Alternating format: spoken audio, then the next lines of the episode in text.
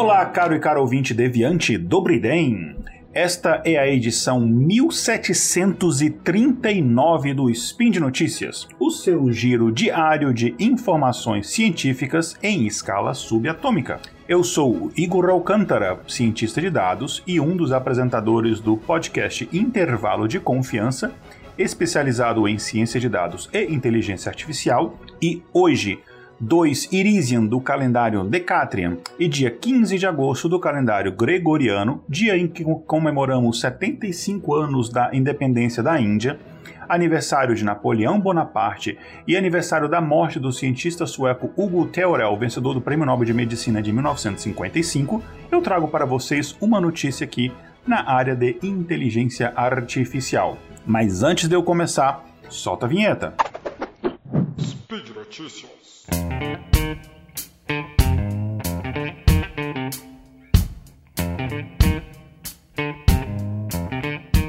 No caso hoje, gente, eu quero falar de machine learning aplicada a negócios. Algo que, inclusive, ocupa é, uma boa parte do meu dia a dia profissional. É para quem é, não sabe da, do meu uh, do que eu faço profissionalmente, né? Eu sou, como eu descrevo no começo, né? Eu sou cientista de dados, mas eu trabalho aqui numa empresa é, de análise e ciência de dados aqui nos Estados Unidos e eu sou é, diretor de educação e eu tenho dois, verdade, dois cargos de diretor de uh, ciência de dados. E a gente trabalha, eu trabalho muito, muito, muito, muito com ciência de dados, machine learning, etc., aplicado à pesquisa médica, mas a gente, na verdade, não se limita a isso, tem vários outros tipos de coisa.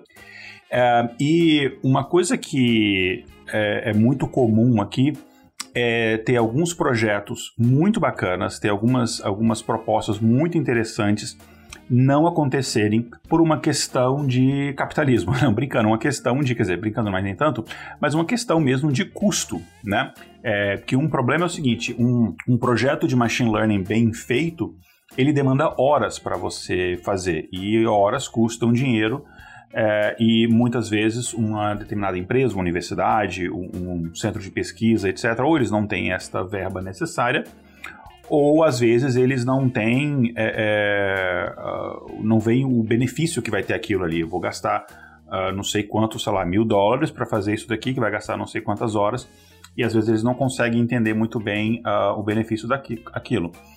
Uh, e, ou às vezes até consegue entender mais uma vez, só que é aquela questão, vai custar muito dinheiro, a gente não consegue fazer. E daí, como é que a gente resolve esse problema? Tomamos os meios de produção e acabamos com o capitalismo? Bom, antes de fazer isso, como é que a gente resolve este problema, né? É, enfim, os pesquisadores né, em machine learning, eles. É, e vamos entender um pouquinho o contexto para a gente depois falar disso daí, né? Eles tomam muitas decisões, né? Eles, parece que eu não faço parte, né? Nós tomamos muitas decisões quando a gente vai produ é, produzir ali, projetar um novo modelo estatístico, né? Então, digamos, por exemplo, dar um caso aqui real que aconteceu. Digamos que eu estou criando um modelo que vai é, trabalhar aí para prever a probabilidade, enfim, vai calcular, vai dar um número ali, a probabilidade de um paciente no hospital ele ter complicações após um determinado procedimento. E aí, claro, baseado nesse número, aí a gente vai tomar determinadas precauções para evitar essas, essas complicações. E aí eu tenho esse conceito, essa ideia. Como é que eu parto deste conceito até o final, que é ter o meu modelinho estatístico treinado, pronto para eu usar? Eu tenho que fazer coisas como, tem toda essa parte inicial que demanda boa parte do tempo, na verdade, de coletar os dados, conectar os dados, transformar os dados, preparar os dados, tudo bonitinho para o machine learning, tem toda essa parte. É, Além disso, eu vou ter que escolher, por exemplo, qual é o tipo de algoritmo que eu vou usar, qual é o tipo de problema que eu estou resolvendo, uma classificação, uma regressão, uma série temporal, etc. É, quais os métodos de aprendizagem que eu vou usar, eu vou usar, sei lá, é, é, gradient descent, eu vou usar, enfim, é, entropia de Shannon, sei lá, qual é o tipo de método que eu vou usar, quais é, são os meus hiperparâmetros, meu alfa, lambda, etc. Enfim, tem um monte de decisões que a gente tem que tomar uh, ah, para poder estabelecer isso. E é óbvio que como é que a gente faz isso? Algumas pessoas, na verdade, elas meio que vão na, no chute, na, assim, ah, vou chutar um valor aqui, vou ver se tá legal, se não tiver legal, eu vou, sei lá, mudar os meus hiperparâmetros, eu vou tentar outro, outro método e tal. Então, muitas pessoas fazem desse jeito, e, e aí você tem um problema que fica uma coisa muito enviesada daquele determinado profissional, daquele determinado pesquisador, cientista de dados, etc. É, eu já sou mais de uma, uma metodologia de que é o seguinte: olha, tem muita literatura a respeito, é, tem muitos artigos publicados a todas essas técnicas, então existe uma metodologia é, é, matemática, estatística, principalmente, que a gente aplica para decidir isso. Mas o meu ponto no final é que você tem desses dois tipos de, de, de abordagem, você tem dois tipos diferentes de problema. Um, você tem uma abordagem muito mais enviesada, é, no outro você tem menos, mas você tem uma abordagem que vai demandar muito mais tempo e, obviamente, custo para a gente resolver o problema. Né? E daí você chega com uma demanda, isso é real, é, hashtag real oficial, de você ter que fazer um negócio, é, claro, não com complexidade muito grande, mas uma complexidade suficiente, e você tem que fazer aquilo em um, dois, três dias, menos de uma semana às vezes. E aí não dá tempo, né? A não ser que você, tipo, não durma e tal, não dá tempo. E aí como é que você faz? Para muita gente, a resposta é automatizar. Você não consegue automatizar todo o processo, obviamente, mas automatizar tudo que dá. Porque já que a gente tem, o pensamento é o seguinte, já que muitas dessas técnicas elas são documentadas, você tem metodologias matemático-estatísticas para você estabelecer, por exemplo, definir quais são os tipos diferentes de algoritmos que eu vou testar, é, e daí, desses algoritmos que eu, que eu tentei, qual que é o algoritmo que se encaixou melhor para aquele tipo de problema, sei lá, o que tem melhor acurácia, melhor sensibilidade, é, é, sensitividade, etc. Estou falando aqui no caso de, de, sei lá, de problema de classificação, ou você calcula, sei lá, a área é, sob a curva, né, área under, under the curve, enfim, tem todas as metodologias de você é, é, ver qual é a performance do, do, dos modelos, aí você vai escolher o modelo. Isso é meio que é, estabelecido. Então, por que a gente não tenta automatizar este trabalho? E daí é um campo que tem de fato crescido muito, é o campo que a gente chama de Machine Learning automatizado, ou simplesmente AutoML, AutoML. É, e a ideia é fazer então que os algoritmos eles assumam essas decisões que os pesquisadores atualmente eles precisam é, tomar, né, quando eles fazem e projetam seus modelos estatísticos e tal.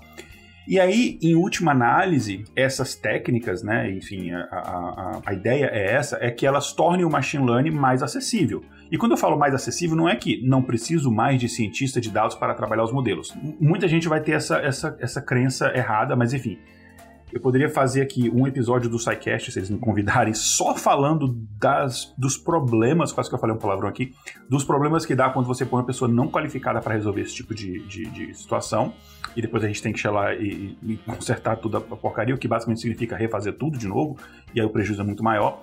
Mas eu não estou falando de substituir os profissionais competentes para aquilo. Mas é muita tarefa, ela é meio que metodológica, digamos assim. Então você pode automatizar isso e você coloca o nosso cérebro pensando e trabalhando naquilo que de fato é, você pode focar, entendeu? Então você automatiza, por exemplo, um, fazer essa avaliação de performance de vários algoritmos, selecionar os principais algoritmos, enfim, você automatiza alguma dessas, dessas partes aí. E aí, no final, ele torna-se acessível, por quê? Porque você reduz o tempo que o profissional precisa para trabalhar, aquele profissional, enfim, que vai custar um dinheiro trabalhar em cima daquilo, você, em certo modo, substitui esse custo por um custo de licença de um determinado software e tal, mas a longo prazo você acaba tendo um ganho muito grande. E aí o, o, o custo de todo, de todo a implementação de, de um departamento de ciência de dados ou de machine learning, etc., na empresa, ele reduz bastante. É, e aí por isso que ele se torna mais acessível, né? E assim, eu tô falando aqui, vão falar, pô, mas isso daí já tem, cara, já tem, sei lá, uma, um 10 anos ou mais que existe esses negócio de AutoML, né? mas a gente ainda está trabalhando num processo de refinar esses, esses produtos, né?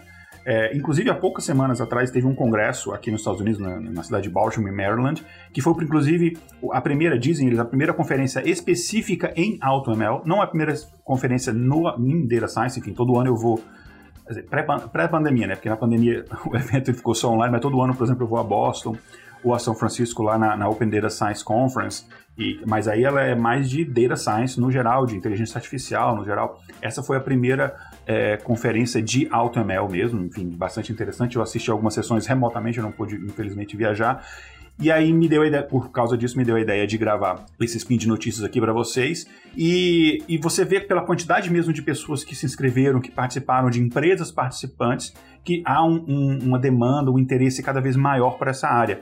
Então, além de aprender e estudar o, todos os, os é, as técnicas de machine learning, de estatística, na verdade, na estatística a, avançada é a grande base, álgebra linear, enfim, são a grande base que quando as pessoas vêm me perguntar dicas de carreira nessa área, normalmente eu falo isso, ó, cara, álgebra linear, cálculo você tem que dominar muito bem, depois você vai, vamos pegando mais estatística, aí depois você vai pegar a parte de machine learning. Mas além disso tudo, existe, claro, essa parte de, de ciência da computação e agora vai ter também essa parte de trabalhar com essas ferramentas de AutoML, né? E aí você tem empresas como a Amazon, como o Google, como a Click, que enfim, é a empresa basicamente que inventou o conceito ou implementou pela primeira vez o conceito de Business Intelligence. Um, essas empresas que estão é, trabalhando muito forte é, em cima deste, desses mercados, né? E a ideia é que você crie essas ferramentas que chamam de ferramentas de machine learning de baixo código, ou seja, você precisa escrever pouco código para trabalhar isso da ferramenta. Então você usa mais o seu conhecimento mesmo intelectual e pouca digitação de código em si, o que é bem interessante, né? Inclusive, aliás, no final do mercado eu vou citar algumas ferramentas que são bem interessantes aqui no mercado.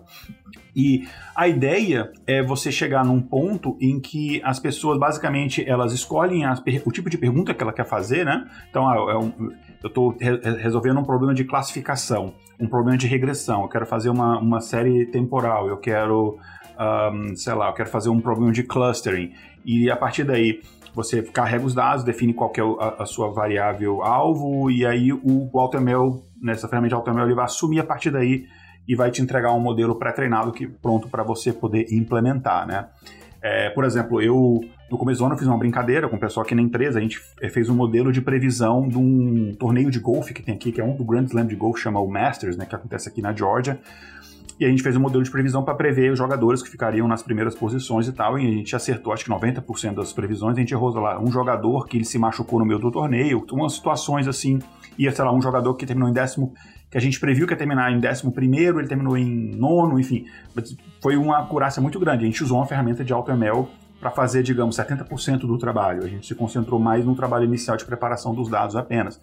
Então, ajudou bastante que como era um projeto que não tinha nenhum cliente envolvido, era um projeto mais assim de, é, de brincadeira, digamos assim, de ah, vamos usar o tempo livre que a gente tem aqui, é, entre um projeto e outro para a gente fazer alguma coisinha aqui. É, a gente não conseguiria aprovação disso se fosse demandar muitas é, horas, né? Porque a gente tinha pouco tempo para fazer aquilo. Era basicamente estava entre projeto, terminou uma pesquisa, começou outra pesquisa nesse tempo. O que, que a gente faz? Vamos brincar de prever quem vai ganhar um campeonato de golfe. É, e, e, enfim, a gente conseguiu tornar isso viável porque a gente conseguiu usar uma ferramenta desse tipo. Então, é bem bacana. E, e basicamente, enfim, o, o, o, que é um AutoML é basicamente isso que eu falei, né? Então, uh, eu vou dar aqui citar um exemplo, por exemplo, como funciona um desses, um desses principais, dessas principais ferramentas, né? Que é, por exemplo, o Data Robot, que eu adoro, estudei, fiz curso, fui no, na, na sede dos caras lá no. Fica, inclusive, quando eu morava em Boston, fica na frente do MIT, um lugar muito legal tal. E é muito interessante que eles usam vários conceitos muito legais de estatística, de, de ciência da computação, mas basicamente ele faz o seguinte: você tem um problema para resolver. Então, digamos, eu quero é, prever qual que vai ser uh, a, a, a, que chama de length of stay, sei lá, quanto, qual vai ser a, o tempo de estadia de um paciente no, no, hospital. Quantos dias ele vai ficar no hospital. Eu quero prever para cada paciente que eu admitir no hospital, que eu der entrada no hospital, que ele foi internado no hospital. Então esse é o meu problema, eu, eu quero prever um número, então esse é o problema de regressão. Então basicamente eu, eu, preparei os dados aqui, esse trabalho eu ainda tenho que fazer é, separadamente, forneci os dados para ali, aí o que que eu vou fazer? Eu vou definir qual que é a minha variável. Minha variável que eu quero prever, meu alvo, é tempo de estadia, que a gente chama de length of stay, é, tamanho da estadia, se for traduzir ao pé da letra. Daí eu forneço essa informação, a partir daí a ferramenta ela vai me dizer o seguinte, olha, eu acho que isso daqui é um problema de regressão. E eu vou usar, por exemplo, essas metodologias. Vou lá, sei lá, mean square error, não sei. Uh, vou usar é, ou a Google, é, a Hill Loss, enfim, para poder calcular qual que é a, a, a, a acurácia, a performance, digamos assim, é, desse modelo. Beleza. Uh, você viu aquilo dali, você concordou, você pode dar um, você pode sobrescrever aquelas opções. Você concordou, você clica no botãozinho, aí ele vai botar vários processadores ali para rodar aquilo ali em paralelo. O que, que, ele vai fazer? Ele vai falar o seguinte: esse é um problema de regressão. Quais são os tipos de algoritmos que existem para problemas de regressão? Ah, eu vou fazer um Extreme Gradient Boosting, eu vou fazer um Lasso Regression, Read Regression, um Elastic eu vou fazer um, é, um linear regression, vou fazer, enfim, tem todos os tipos de algoritmos. Aí ele vai rodando um, cada um deles, rodou aqueles modelos, só que ele roda esses modelos com uma amostra bem pequenininha. Ele pega, sei lá, 8% dos dados, roda esses modelos todos, roda, sei lá, 50 modelos Aí desses 50, ele usa uma técnica que é a sobrevivência do mais adaptado, que tem a ver com algoritmos genéticos, de, de evolucionais, na verdade. Aí ele pega, ah, desses aqui eu vou pegar a metade dos algoritmos que tem o melhor desempenho. Agora eu vou pegar e rodar eles de novo, eu vou ajustar os parâmetros dele e vou, o que a gente chama de hiperparâmetros, né? Aí eu vou rodar essa metadinha de novo aqui, só que com uma amostra maior. Aí disso eu vou pegar metade e vou rodar já uma terceira rodada. Então ele é fazendo como se fosse uma série de, de, de, interações e a cada geração de algoritmo é como se fosse mesmo em teoria da evolução. Os mais adaptados vão sobrevivendo até que no final você chega no estágio em que ele começa até te a testar coisa. Ah, vou pegar esses dois aqui que estão muito bons, vou tentar rodar os dois juntos e tirar a média dos dois e ver se a média dos dois é melhor do que os dois individualmente.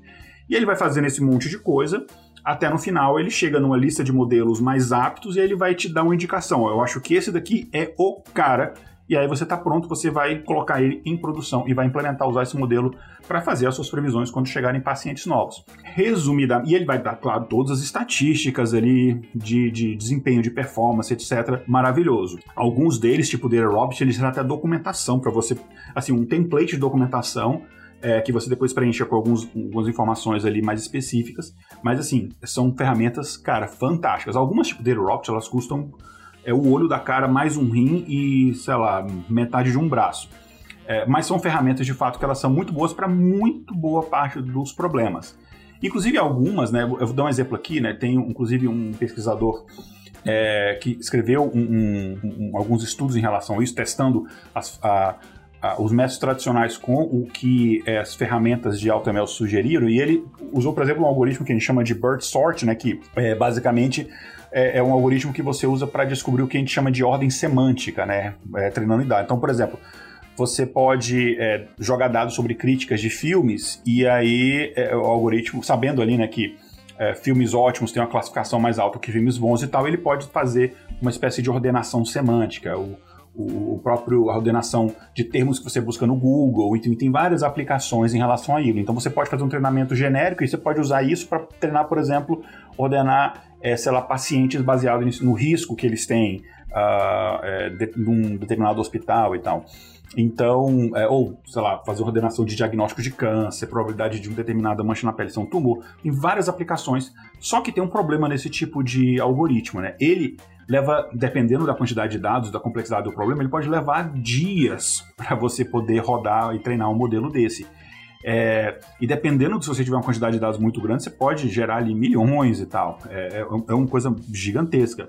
Eu, eu, por exemplo, uma vez eu, eu trabalhei num projeto, isso envolvia é, processamento de linguagem natural, mas a gente tinha que processar diversos artigos médicos e, e, e receituários médicos digitalizados uh, e você tinha que extrair informação dali. Quais que são de, de, procedimentos parecidos, quais que são os tipos de tratamento que os médicos colocam e comparar aquilo dali, baseado no que o médico escreveu, você extrair, ó, Aqui ele está falando de tantas medicações, essa dosagem, tantos procedimentos, tantos é, exames e não sei o que, e tentar encontrar padrões naquilo. O, o, por causa da quantidade de dados que a gente precisou usar para treinamento, era um projeto que, em termos de computação, o custo para você fazer o treinamento, se eu não me engano, e não é, não é dos maiores, não, viu? Mas o custo, e foi só um, um, uma prova de conceito, ele gerou em torno de 20 mil dólares, assim, só de software e máquina, não de software, não, software, só de, de processamento de hardware porque a gente precisou processar na nuvem, enfim, só o custo do AWS foi, girou em torno de 20 mil dólares. Então, não é barato. Você tendo, por exemplo, machine learning que eles consigam otimizar esse tipo de coisa, é muito bacana. Mas você tem um problema que o, o ainda esse tipo de, de software, de tecnologia, ele é caro algumas vezes até caro em termos de custo energético, né? Porque essas máquinas elas não funcionam do nada, elas precisam gastam energia elétrica e se estiver na nuvem isso gasta tempo de computação, isso custa dinheiro, né? Você paga ali por é, por uh, processamento, então isso custa dinheiro e tal. Então, existe uma evolução, uma, uma melhoria que, você, que, a gente precisa fazer nisso, né? E um outro passo também é o seguinte, que algumas ferramentas estão muito boas nisso, mas ainda tem muito a caminhar, é que você precisa melhorar muito a questão de confiabilidade e principalmente, na minha opinião, transparência. Porque, por exemplo, é, eu estava lendo um paper na semana passada de uns pesquisadores é, que eles fizeram um, usaram uma ferramenta dessa de, de AutoML para poder fazer a previsão de risco de pacientes é, internados na, na UTI de hospitais e a acurácia é muito boa. Eu discordo de algumas metodologias que eles usaram ali, usaram naive Bayes, algumas coisas assim que eu acho que foi a metodologia errada, eu acho que a amostra, enfim, a, acho que o modelo estava um pouco é, é, enviesado e tal, mas, ok, enfim, a ideia em si é muito bacana, mas tem um problema. Você pode até pegar, por exemplo, um, um resultado, ó, esse paciente ele tem 70% de probabilidade de desenvolver complicações depois de determinado procedimento. Tá, e daí? O que, que eu faço com essa informação? Eu dou uma notícia ruim só pro cara? Se isso não vier com transparência, ou seja, por que que dá esse resultado? Olha, os fatores mais importantes são, por exemplo, isso daqui, sei lá, é o local onde ele está, o, o, local onde está a cama dele dentro do hospital, o tipo de medicamento que ele está usando, ou isso, ou aquilo, aquilo, aí sim isso tem um valor, porque aí eu consigo intervir, mudar essas variáveis para tentar mudar o resultado e reduzir esse risco do paciente. Então, isso eu só consigo se eu tiver transparência, coisa que é muito difícil, por exemplo, quando você tem, por exemplo, uma rede neural. É, que é praticamente uma caixa preta. Então, esse tipo de coisa de transparência, de, de você ter essa explicabilidade, que é uma palavra que não existe, mas estou inventando agora, é, é, um caminho ainda que a gente tem que melhorar, né? É, então, enfim, essas coisas a gente tem que desenvolver e melhorar, mas existem bastante pesquisas nisso, tem muitas ferramentas legais. É, mas a gente ainda já tem é, é, é ferramentas de AutoML muito boas é, que, que dá para você resolver diversos problemas desses. E muito mais assim, tem problemas que são mais simples, mas que demandam tempo porque você precisa digitar, você precisa fazer as coisas. Por mais que tenha templatezinho já salvo que você usou no passado, você consegue aproveitar, mas exigem um determinado trabalho que você consegue otimizar, automatizar, etc., que são muito bacanas. E eu vou falar assim de ferramentas que eu trabalho atualmente, então que eu posso dar aqui o meu parecer e tal, que são muito boas. É, eu diria, por exemplo, que o Amazon uh, SageMaker é uma ferramenta muito boa. Eu acho que dessas que eu vou citar aqui é, um, a, é a menos boa, né? Eu vou citar umas quatro aqui, mas ela é muito boa, né? Que, enfim, e todos os serviços, na verdade, machine learning da, da Amazon, é, o, o, de reconhecimento de imagem, processamento de texto natural, que é o. É o uh, eu esqueci agora, o, Comprehend. Uh, enfim, são muito bons e tal. Uh, o Google AutoML, eu já usei o Google AutoML para fazer para poder usar, pegar imagens de raio-x e, e conseguir é, é, com, classificar se era, por exemplo, Covid, se a pessoa estava saudável, se a pessoa tinha pneumonia bacteriana, pneumonia viral, uh, ou se tinha outras, outras condições, sei lá, enfisema, etc. Com uma curaça assim, acima de 90%, fantástica. É, e, enfim, são coisas que a gente conseguiu usar, implementar e tal, muito bacanas. Uh, então, o Google AutoML, principalmente o reconhecimento de imagem, ele é fantástico. Uh, o Data Robot, que eu citei antigamente, que é dessa empresa chamada Data Robot, uma empresa de Boston, que basicamente eles pegam os tops data scientists no Kaggle e eles contratam a galera quase toda, assim, então, assim, não tinha muito como dar errado. E a Click AutoML, né? A Click, basicamente, o paper que introduziu o conceito de Business Intelligence foi escrito no começo dos anos 90 na, na, na, na Universidade de Harvard, enfim, por pesquisadores da Universidade de Harvard, que eu não vou lembrar o nome agora. E, e daí, é, um ano depois, essa empresa, na época uma empresa sueca, Click, surgiu com o conceito de Business Intelligence. Basicamente, eles implementaram Business Intelligence, então Tableau, Power BI, todas essas coisas que vêm depois, eles na verdade é, foram cópias, imitações do Click e tal. Então a Click ainda, em termos de trabalhar com quantidade maciça de dados, ela dá um pau assim humilhante nessas ferramentas e a Click ela também está nisso, ela lançou o Click AutoML. Na verdade, é, na verdade, assim, ela está lançando o Click AutoML, é, é que eu estou uh, ah, fazendo parte da equipe que está testando essas coisas e tal. É, mas aí, na verdade, eles adquiriram outra empresa que já estava bem estável nisso, que foi a. Inclusive, tem um, os melhores nomes de produto que eu acho, que era uma empresa chamada Big Squid, que é basicamente Lula gigante. E o nome do produto era Kraken, enfim. E aí o botãozinho para você poder rodar o negócio era Release, então basicamente Release the Kraken. Eu achava essa piada bem interessante. Uh, e ficava uma lulinha gigante assim, enfim, bem bacana. Enfim, basicamente então são essas, né? A ferramenta da AWS, da Amazon, o Google AutoML, Data Robot, Click AutoML uh, para mim são as mais fantásticas, cada um no seu, no seu nicho e tal. É, então, basicamente, é, é, isso que eu trouxe para vocês. Espero que vocês tenham gostado. Hoje eu trouxe não necessariamente a notícia dessas coisas assim, tipo como os robôs vão destruir, quando a inteligência artificial vai destruir o mundo e matar a humanidade, mas uma coisa mais prática do dia a dia, é, profissional assim mesmo. Espero que vocês tenham gostado, né? E, enfim, é isso aí. Para encerrar, eu queria dizer que este projeto aqui, o Spin de Notícias, e também outros do portal Deviante, como o SciCast, Contrafactual, Fronteiras do Tempo, Beco da Bike, Missangas, RPG Guacha, é, enfim, todos os podcasts, além dos textos do site, tudo isso que é feito aqui só é possível através do nosso apoio. Eu digo nosso, sim, porque eu também sou um apoiador, eu dou meu dinheirinho ali todo mês, porque eu acho que esse é um projeto maravilhoso que a gente tem que. Enfim, tô puxando a sardinha pro nosso lado, mas vocês sabem que é verdade, senão vocês não estariam ouvindo. É, enfim, esse projeto maravilhoso aqui do Portal Deviante. Enfim, você pode ajudar através das plataformas Patreon, Padrim e PicPay. Então, Vai lá agora, entre em deviante.com.br, clique no link Seja um Patrono e ajude a patrocinar a divulgação científica. Gente, olha a quantidade de podcast que tem aqui no Portal Deviante. O Spin de Notícias é um podcast diário. Vocês têm noção, a maluquice, a loucura que é. Esse é o episódio aqui que eu tô gravando, 1739. Que podcast tem 1739 episódios com tamanha qualidade? Não é barato, então vai lá, dá o seu apoio, né? é, que é muito importante, ainda mais nesses tempos de terras planas e homem não foi à lua, etc.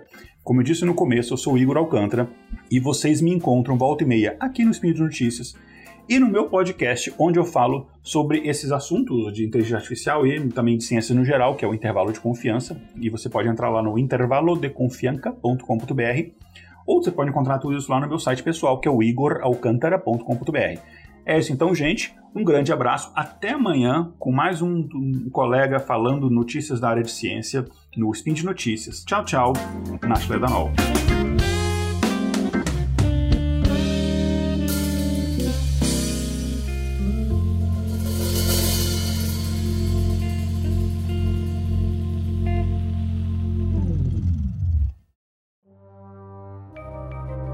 Este programa foi produzido por Mentes Deviantes.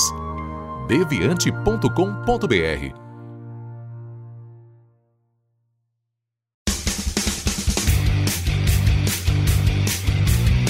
Cortes, edição de podcast.